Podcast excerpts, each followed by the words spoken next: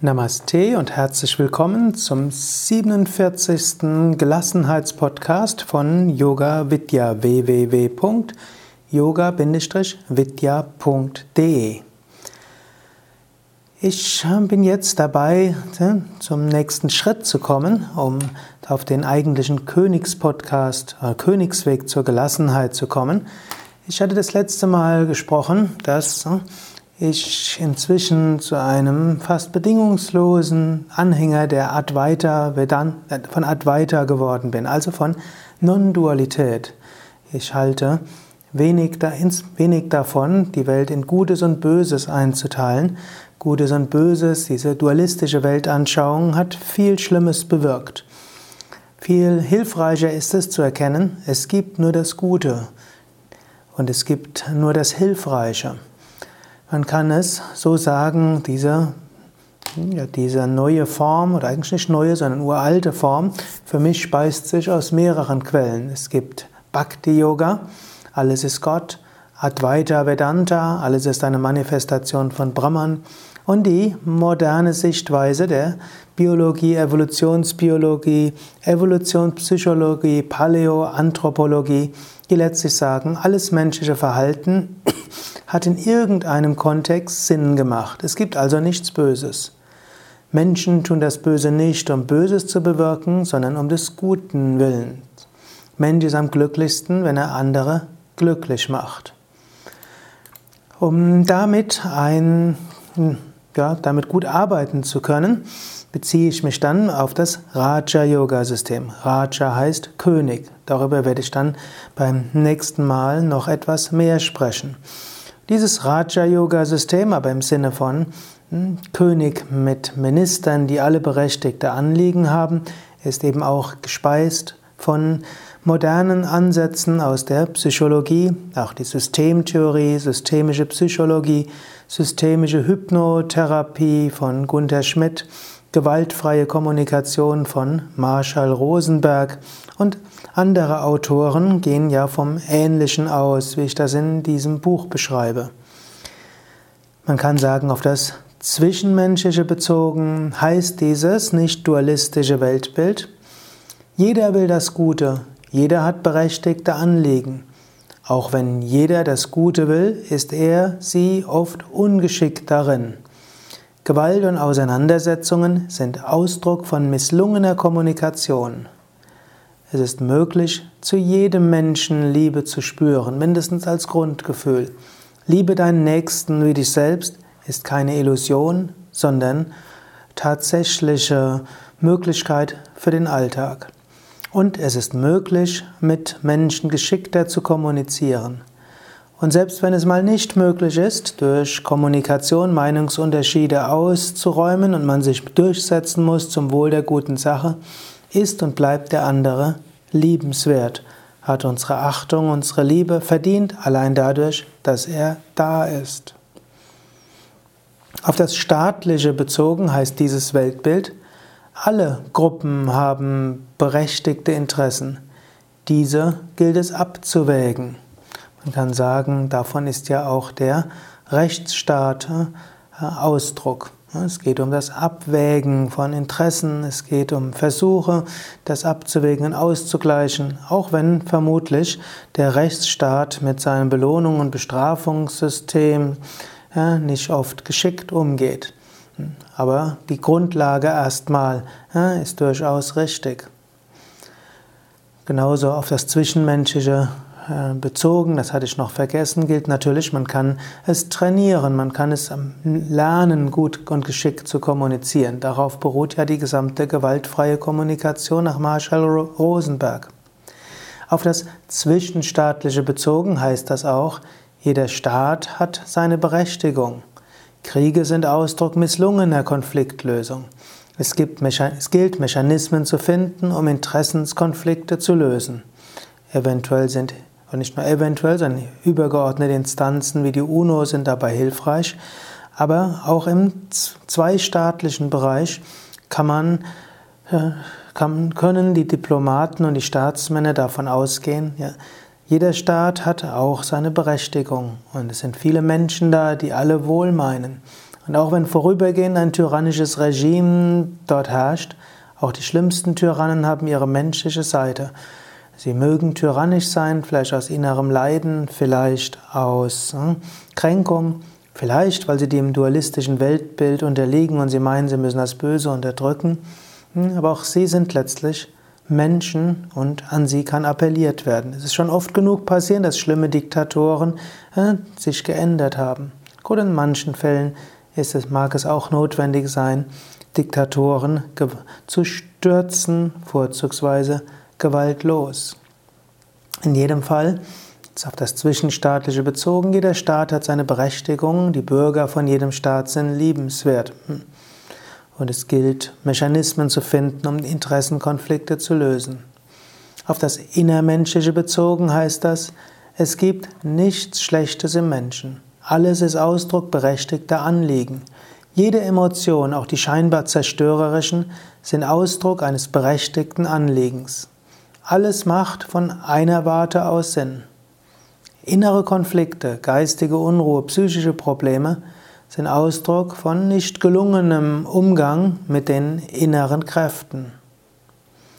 Auf das Subtile und das Feinstoffliche, auch das Religiöse bezogen, es gibt keine negativen Kräfte. Es gibt nicht das Böse, das gegen das Gute kämpft.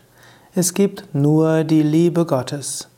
Niemand braucht sich gegen das Böse, das Negative zu schützen. Es mag feinstoffliche Energien geben, welche förderlicher sind für die eigene Schwingung und solche, die es weniger sind. Aber es gibt auf, auch auf feiner Ebene nur das Gute, auf das man sich einstimmen kann.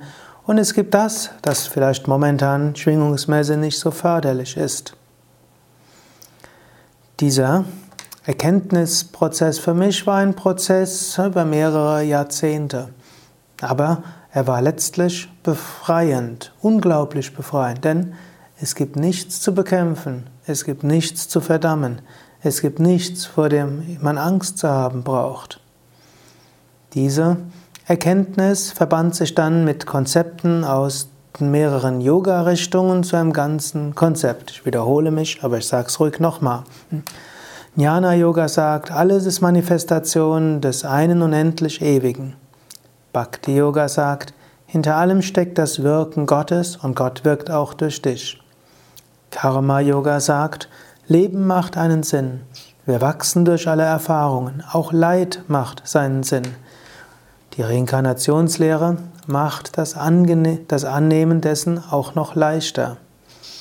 Das verbunden mit systemischen Konzepten und mit evolutionsbiologischen Konzepten gibt dann das Konzept des Raja Yoga, der Königsweg der Gelassenheit. Über diesen will ich das nächste Mal sprechen. Überlege darüber, überlege über diese Gedanken auch nochmals für dich. Macht das für dich Sinn, was ich so gesagt hatte? Davon auszugehen, jeder Mensch meint es gut. Jeder Anteil in dir meint es eigentlich gut. Die ganze Gruppen von Menschen meinen es grundsätzlich gut. Auch Staaten meinen es grundsätzlich gut. Und auch wenn Menschen ungeschickt sich verhalten, vielleicht aus Unwissenheit irregeleitet sind, aus Schmerzen und Selbstverteidigung und vorweggenommener Angriff als Verteidigung, auch wenn sie schlimme Sachen machen, tief im Inneren, meinen es alle Menschen gut. Du kannst auch überlegen, in deiner Umgebung gibt es vielleicht Menschen, die ja, du nicht als angenehm empfindest. Vielleicht hast du einen unangenehmen Chef, vielleicht hast du einen Kollegen, der dich mobben, anscheinend mobbt, vielleicht hast du eine ganze Gruppe von Menschen, die dich anscheinend mobbt. Vielleicht ja, hast du Kunden, die dich immer nerven. Vielleicht hast du einen Chef, der, der anscheinend dich auf dem Kieker hat. Vielleicht hast du einen Vermieter, der unfreundlich ist. Vielleicht hast du rücksichtslose Nachbarn. Vielleicht bist du schon mal ausgeraubt worden. Vielleicht hast du einen Steuerprüfer, der äh, unfreundlich ist. Vieles kann tatsächlich passiert sein. Also ich bezweifle nicht, dass Menschen übel mitgespielt wird. Aber es hilft, wenn du dir bewusst machst, ja, es könnte sein, dass alle Menschen es gut meinen. Und es könnte auch sein, und das wäre eine weitere Sache, die ich dir anregen will, eine der vielen Anliegen, die sich in fast allem Menschsein ausdrücken, ist, jeder Mensch will Liebe schenken, jeder Mensch will Liebe erfahren. Du könntest für die nächste Woche mal mit der Arbeitshypothese rumlaufen. Angenommen, es wäre richtig, dass jeder Mensch mit jeder seiner Handlungen Liebe zeigen will und angenommen, jeder Mensch will mit jeder seiner Handlungen Liebe empfangen. Wie könnte ich das erklären? Ein Ehemann mag zur Arbeit gehen und sich abends bei seiner Frau erst sehr spät melden. Die Frau denkt, er liebt mich nicht und der Ehemann denkt, ich opfere mich auf für die Familie. Die Frau mag den Ehemann schimpfen, der so spät kommt, der Ehemann mag das nicht als berechtigt ansehen und denkt, meine Frau kann, schätzt, wertschätzt nicht das, was ich für die Familie tue, aber die Frau macht das aus Liebe. Die Frau schimpft den Mann und sagt nur, ich liebe dich und ich würde gerne deine Liebe empfangen. Und der Mann, hm, der so spät nach Hause kommt, will eigentlich sagen, ich liebe dich und daher tue ich alles für dich. Oder Jemand, der viel Geld ansammelt. Er will sich Anerkennung damit kaufen. Er will sich Liebe kaufen. Keine sehr geschickte Strategie. Sehr häufig sind die Strategien, um Liebe zu geben und zu schenken, nicht sehr geschickt. Aber du kannst es so sehen, dass ein Mensch viel Geld anhäufen will, um irgendwo Anerkennung und Liebe zu kaufen und vielleicht auch zu geben, weil er dann denkt, dann kann ich irgendwann geben und er macht dann irgendwelche Spenden und will dafür geliebt werden. Oder jemand kauft sich ein riesiges Auto, kann man auch sehen, ja, er ja, will irgendwo ja, geliebt werden. Vielleicht will auch jemanden, dem er liebt, eine Freude machen. Oder selbst ein, selbst jemand, der Verbrechen begeht. Oft kann man auch sehen, irgendwo ein Anteil ist auch dort dort Liebe dabei. Ich will nicht sagen, dass wir alles gutheißen sollen. Ich bin ja selbst in einer Situation, dass ich der Leiter eines Yoga-Ashrams bin und da gibt es Regeln. Und zum Beispiel darf im Ashram nicht geraucht werden, darf kein Alkohol getrunken werden, darf kein Fleisch gegessen werden. Es gibt immer wieder Menschen, die dagegen verstoßen. Da müssen wir ihnen sagen, ja, das geht so nicht. So, ist sogar schon passiert, dass wir jemandem gesagt haben, du, die Regel bei einer Yogalehrerausbildung ist, dass du nicht, dass du keinen Alkohol trinken kannst. Und äh, der Mensch dann totunglücklich war, dass er schließlich der Aus, von der Ausbildung ausgeschlossen wurde. Sowas kann passieren. Oder hm, ich hatte mal den Fall gehabt, dass jemand bei einer Yogalehrerausbildung gesagt hat, er will lieber morgens spazieren gehen, statt zu meditieren. Er wird sich Gott viel näher fühlen, wenn er am Bach entlang spazieren geht, statt Meditation. Ich muss dann, musste innerlich sagen, ja, kann ich voll nachvollziehen. Hm, manchmal mache ich auch frühmorgens schöne Spaziergänge und fühle mich über die Natur Gott sehr nah. Konnte ich sagen, ja, das kann ich gut verstehen. Und ja, wenn du wechseln willst, kannst du auch in die Yoga-Ferienwoche überwechseln und das, ja, dann kannst du deine morgendlichen Spaziergänge zur Meditationszeit genießen. Und äh, wenn du die Yogalehrerausbildung mitmachen willst, dann geht das leider nicht. Also was ich, oder hm, wir hatten auch schon hm, verschiedene andere, hm, man kann sagen, unangenehme Erfahrungen gehabt. Bei all dem gilt es aber zu erkennen, die Menschen, nicht die Menschen sind böse, sondern ihr Verhalten ist ungeschickt. Es ist alles eine Frage hm, des Schenkens von Liebe oder des Wunsches, Liebe zu geben und Liebe zu empfangen. Überlege das während der nächsten Woche, dies vielleicht als besondere Aufgabe. Schaue dir all deine Mitmenschen an, alles, was sie tun, Eigenartiges und äh, Angenehmes und Unangenehmes und prüfe, könnte ich das erklären vor dem Hintergrund, dass Menschen Liebe geben oder empfangen wollen. Das war's für heute. Beim nächsten Mal geht es dann um das Konzept des Raja, des Königs und damit der Königsweg zur Gelassenheit.